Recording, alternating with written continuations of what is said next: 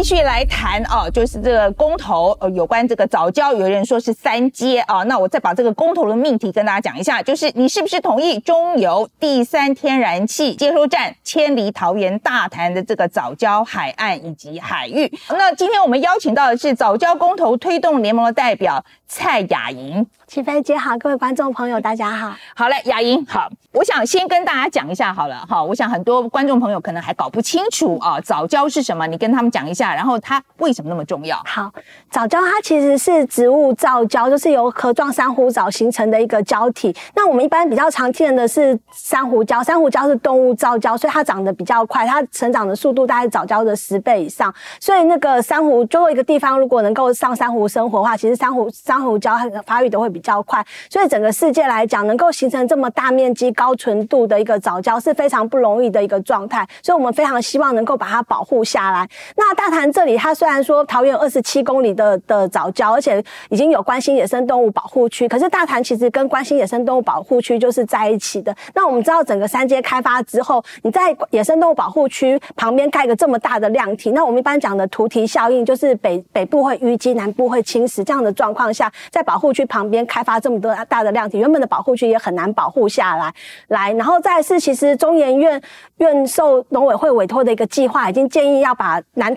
既有的关心野生动物保护区往北扩大成南桃园早教生态系野生动物保护区，而且应该要把大潭这边划为最精华的核心区。那我们认为最精华的核心区一旦破坏掉，其实我们整个桃园二十七公里的早教其实也是很难保护下，而且是最精华的地方会被先破坏掉。OK，好，那我可不可以，我如果想给观众一个概念了哈，就是说这个早教万一被破坏掉了，将来有没有可能涨回来？我觉得是非常困难的，因为它能够形成的那个环境，它就是因为在这么独特，它需要有沙又不能太多沙，然后它是各种条件，就是说有点天时地利人和。那当你把它破坏掉，它原本发育的条件可能就就改变了，那就可能可能是没办法长回来的。而且就算它能够继续发育好了，了它这样子累积是经过几千，就是说七千多年才形成这样的一个生态系。我觉得以我们人类的生命尺度，你随意的去破坏一个几千年形成的生态系，其实你是很难把它。复原的，所以我们是觉得最好是不要破坏，而不是说破坏以后等它长回来，因为我们人类真的没有几千年可以等待。好，那。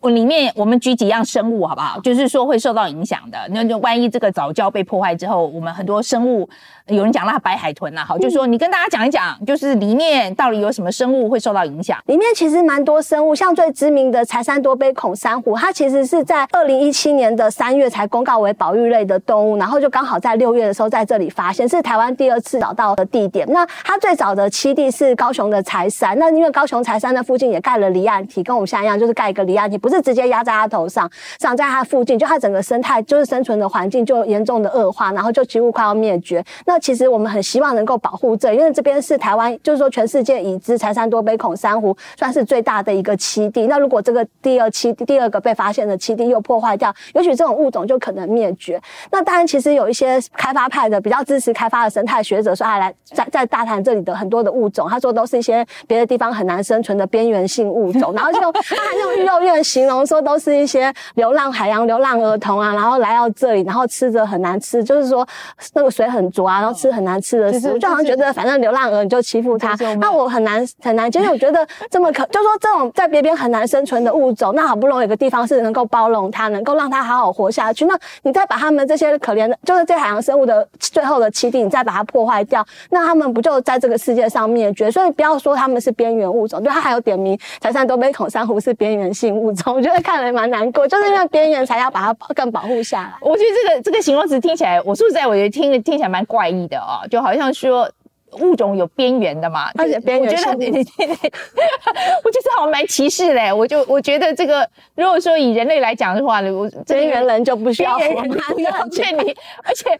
这个是有问题的啦，它就是因为很少，所以才需要保护，不是吗？然后所以这个这个有点问题啊、哦，这个应该是帮忙。这个开发派学者，我觉得应该是帮到忙了啊。不过我在看这个案子的过程里面，我有一个觉得很奇怪的事情，如果说对于环境影响这么大，经济部一直跟我说，他其实有经过环评，所以他是怎么经过环评的呢？其实他在环评的过程中，专案小组曾经一度是建议把它退回，那时候就说这里就是有提到它的一些重要性，包含发现一些保育类的物种，像红肉阿济礁，还有那个柴山多杯孔山，我觉得都是很珍贵的物种，然后就觉得这里不应该开发，把它退回。结果后来政府还是想要来开发，那中间甚至是反对开发的那些学者专家委员，曾曾经就是有退席抗议的一个状况。那后来还是在就是关，这个政府很想要过关嘛，所以就很密集的排审，然后最后是官派委员七名全出席，然后有三名民民间委员出席，然后凑满十个人就勉强就刚好过开会的门槛。那我记得他他是总共有四个环评处分，就是有两个环差处分，一个环线差处分，还有因应对策处分。因应对策话是呃八票赞成一票弃权，然后其他的三个处分话是七票赞成一票弃权。所以你可以看到，其实大部分是官派委员员 投下的票。那其实当时媒体也用。环评史上最黑暗的一天来形容，那甚至当时其中一个环评委员是当时的环保署副署长，他那时候也是辞职，而且辞职的时候还是有讲到说行政院长过度期待的一个发言的。这话他有讲到说，我记得他在脸书上写说，那个就是要开到过为止。就我们会觉得这是政府强力要过的。如果说你用那些民间学者专家长期去参与的那些这些委委员，很多是认为是不应该过的。OK，好，我为什么一直在强调这个东西啊？因为我觉得民主社会嘛，哈，那我们今天要做一个这样这么。重要的一个案子，right？对，对我们能源政策来讲是一个很重要的案子。可是，在环评里面，就是在环保团体界，其实是非常反对的。对，我们真的觉得说，我们没有反对使用天然气，嗯、只是说我们认为你应该要选择适合的场址。这边盖在这边，我们认为就是对生态不好，对能源安全也不好。因为过去去我们都一直知道说它的那个海象条件非常的差，学者都一直批评，尤其是在冬天，因为台湾的空污是有季节性的，冬天的时候空污的问题更严重，常常需要减煤。可是它在冬天，其实最近的环查资料可以看到，最近外推方案环查资料就说永安港的波高限制是那个一公尺，然后这边冬天的时候百分之五十七的时候都超过一公尺。嗯，好，那我觉得经过这一次粘接的这个环评案，我们有没有想过将来要怎么办呢？因为如果说一直官派的委员。嗯然后就是变成说，呃，很容易就变成，反正政府要怎么样就怎么样嘛，哈。我意思就是说，经过那一次经验之后，我们有没有想出其他的，就是如何修正这个状况呢？你说环评制度的对环评制度这个东西，有没有提出之前有提过说去变更，就是提高那，就是说去改变，就是增加那个委员的人数，然后提高那个就是民间委员的占比。OK，所以我们已经有提提出来了，以前有提过，对不对？你觉得可可不可？可能性高不高？其实以前环保署曾经有针对环评法有提过一些修法的草案，但后来又整个停滞下来。因为大家其实民间的倡议有蛮多，包含说说顾问公司，就是以前现在都是开发单位委请顾问公司去做那些环评资料，那常常会顾问公司就会尽量写的美化一点，就是有些呃，就是有些事情话他们就不太想去写。那我们一直一直希望倡议说，比方说是提拨一笔经费，由官方由政府机关去委托相对比较公正的顾的那个公顾问公司去。去做那些资料，那我们环评比较符合真实性，或者是有一些针对老旧环评的退场机制。因为三街这里其实早就觉得，就是它是很久以前曾经通过环评，可是随着时代的改变，以前不知道这里有保育类生，或是那时候还不懂早教的珍贵性的时候，觉得可以开发。可是时代经过，可能我们应该要重新检讨。但是因为它是早期过关的，然后又没有好的退场机制，所以才导致衍生这么多的问题。所以其实民间对于环评的修法，其实有很多倡议的想法。哦，对我我意思就是说，我们呃下次增加一下我们讨论的质量啊，就是说不要搞到现在要用公投来决定这样子。那我觉得另外一个问题就是说，我想啊，很多人对于环保团体的攻击哈，或者是批评，他就是说认为就是说你们都只是看一件事啦哈，比如说你现在说早教要保护嘛哈，或很多说你说石虎要保护嘛哈，其实可是如果说今天我们看全体来讲，那。那其他的很有很多很多很重要的事情啊，比如说我们需要能源转型啊，哦，比如说我们需要供电稳一稳定啊，那像这些东西来讲，难道？我觉得这个是一个民主社会里面本来就是一个衡量利弊嘛，哈，所以环保团体在这里面到底有没有看大一点的图像？嗯，我一直觉得我们是有考虑到，反而是政府经常提供片段的资讯。大家如果有去看早教公投的公投理由书，其实我们对能源转型的部分，我们很清楚的写到支持政府的非核减煤政策，只是我们对于选址有疑虑。我们认为这里的过去很大的一个争议就是海象条件不好，而且它腹地很狭小，因为他本来是想要整个都填起来，后来因为在想要填的地方发现柴山多杯孔珊瑚就是保育类珊瑚，如果填下去就是会违反野生动物法，有刑事责任，所以他只好缩小面积。那你空间变小，你其实也没有太多空间可以设置除巢，那加上海象的问题也很难解决，海象不好的问题很难解决，所以我们认为如果真的重视能源安全，应该把接收站盖在安全的地方，那是第一点。那第二点，我认为政府其实常常都只拿片面的资讯，没有告诉老百姓全部的资讯。因为，比方说，政府都一直讲讲到，让很多人以为三阶是目前唯一的那个天然气接收站的计划，却没有告诉我们，台湾既有的一阶跟二阶其实都在扩建中，而且那工程是已经正在进行的。我们现在的一阶第一接收站在高雄的永安港，现在有六个除巢，还会增加三个除巢。那二阶的话是在台中港，它现在有六个除巢，然后陆续还要再增加六个除巢。那就我们掌握到的资讯，其实那个二阶的扩建工程已经正在进行中，在一二年三阶的还没有启用的时候，它就会增加两百万吨。那一六呃一一五年就是三阶预计启用后的一年，它还会再增加两百万吨。然后未来还有那个二阶的。你意思是说，有了一阶、二阶扩充产能就好，就很不用不需要三阶？但我们认为说，其实光是它既有的那，些至少要让大家拿出来讨论嘛。因为我们看到最近光是二阶最近几年要扩增的那个量，大概是七百万吨，是三阶三百万吨的二点五倍，那个量是蛮大的。那尤其全世界都有那个甲烷的泄漏量的减排的一个计的一个承诺，有很多国家就是有一百多个国家都做这样的承诺。台湾也承诺说，二零五零年要净零碳排。所以化石能源它迟早是要往下走的，包含天然气在内的化石能源，我们不反对过渡时期用天然气取代燃煤，但是你不断的扩增、无限制的扩增天然气这件事情，我觉得是要检讨的。那如果你说光是一阶跟二，其实还有五阶，五阶的那个陆域的部分也过关，还要盖五座除巢，那这些都是进行中计划。我认为政府在讨论三阶该不该盖在这个地方，不是该不该盖，光是盖不该盖这地方的时候，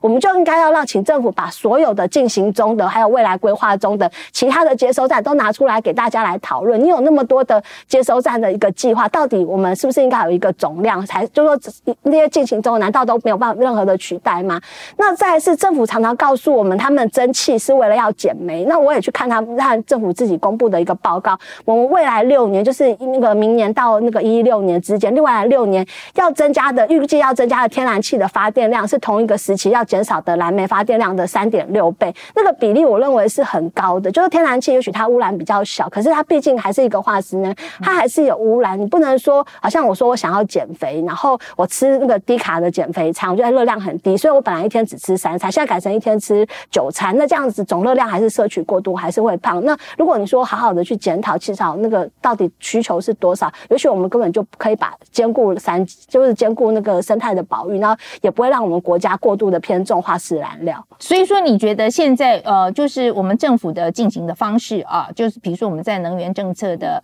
呃转型啊，它它，你觉得它整个计划对于环境保护的注意力够不够？我觉得是不够的，而且我觉得他们常常用片段的资讯去误导社会。像我就被就人家就会说我们是反对燃气转燃煤，那我就觉得这完全不是事实啊！我们一直讲的我们的主文就只有说迁址，而且我们也指出它有很多进行中的方案，甚至如果他们觉得进行中的那么多的除潮的设施都还不够的话，话我们也有指出说，诶，像台北港或其他的地方是海象条件比较好的，那你应该优先。我觉得第一志愿是进行中的一二五阶的部分应该要优先去考虑，然后再。来其次，则是说像像那个，就是说在还是台北港那些再去考虑。好，那我觉得还有另外一个说法，就是说，我觉得环保很好了啊，我很多人会这样讲，环保很好。可是做起来真的很贵啊！嗯、就是说，我们现在比如说，我们做很多环评，讨论很久啊，这个这个很没有效率哈。那那基本上就是另外这个是另外一个资本嘛哈，时间也是一个资本。然后另外还比如说，今天如果说我们要做的很保护或怎么样的话，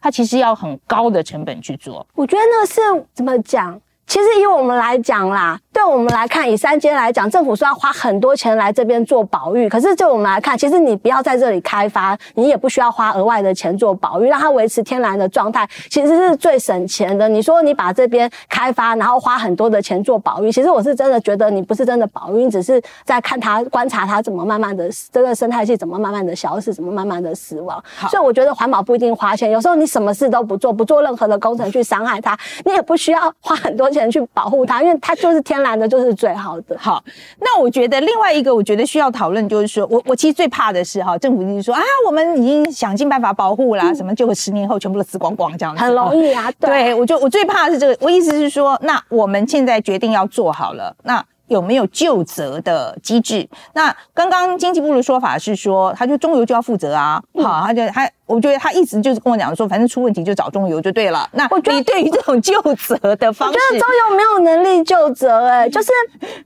这个生态系统一旦摧毁，老实说，任何人下台啊、辞职啊，或是怎样，或罚他钱或什么，我觉得都没有办法把它挽回，因为这种是几千年才累积的，这台湾的的珍宝，你把它毁掉了就是毁掉啊！我我不觉得他有能力去赔偿，哪一个人下台可以让那些消失的生态长回来，根本就完全没有办法。好。今天我的时我们时间就会讨论到这里哈，那所以我想这是一个，我希望大家在看这个问题的时候，把它看立体一点啊，就是说不要只看一个面相啊，多看几个面向，我们的能源政策、我们的环保、我们的将来，OK，好，我们怎么样讨论这个问题，一起讨论进去。好，今天非常谢谢，谢谢齐凡姐，谢谢。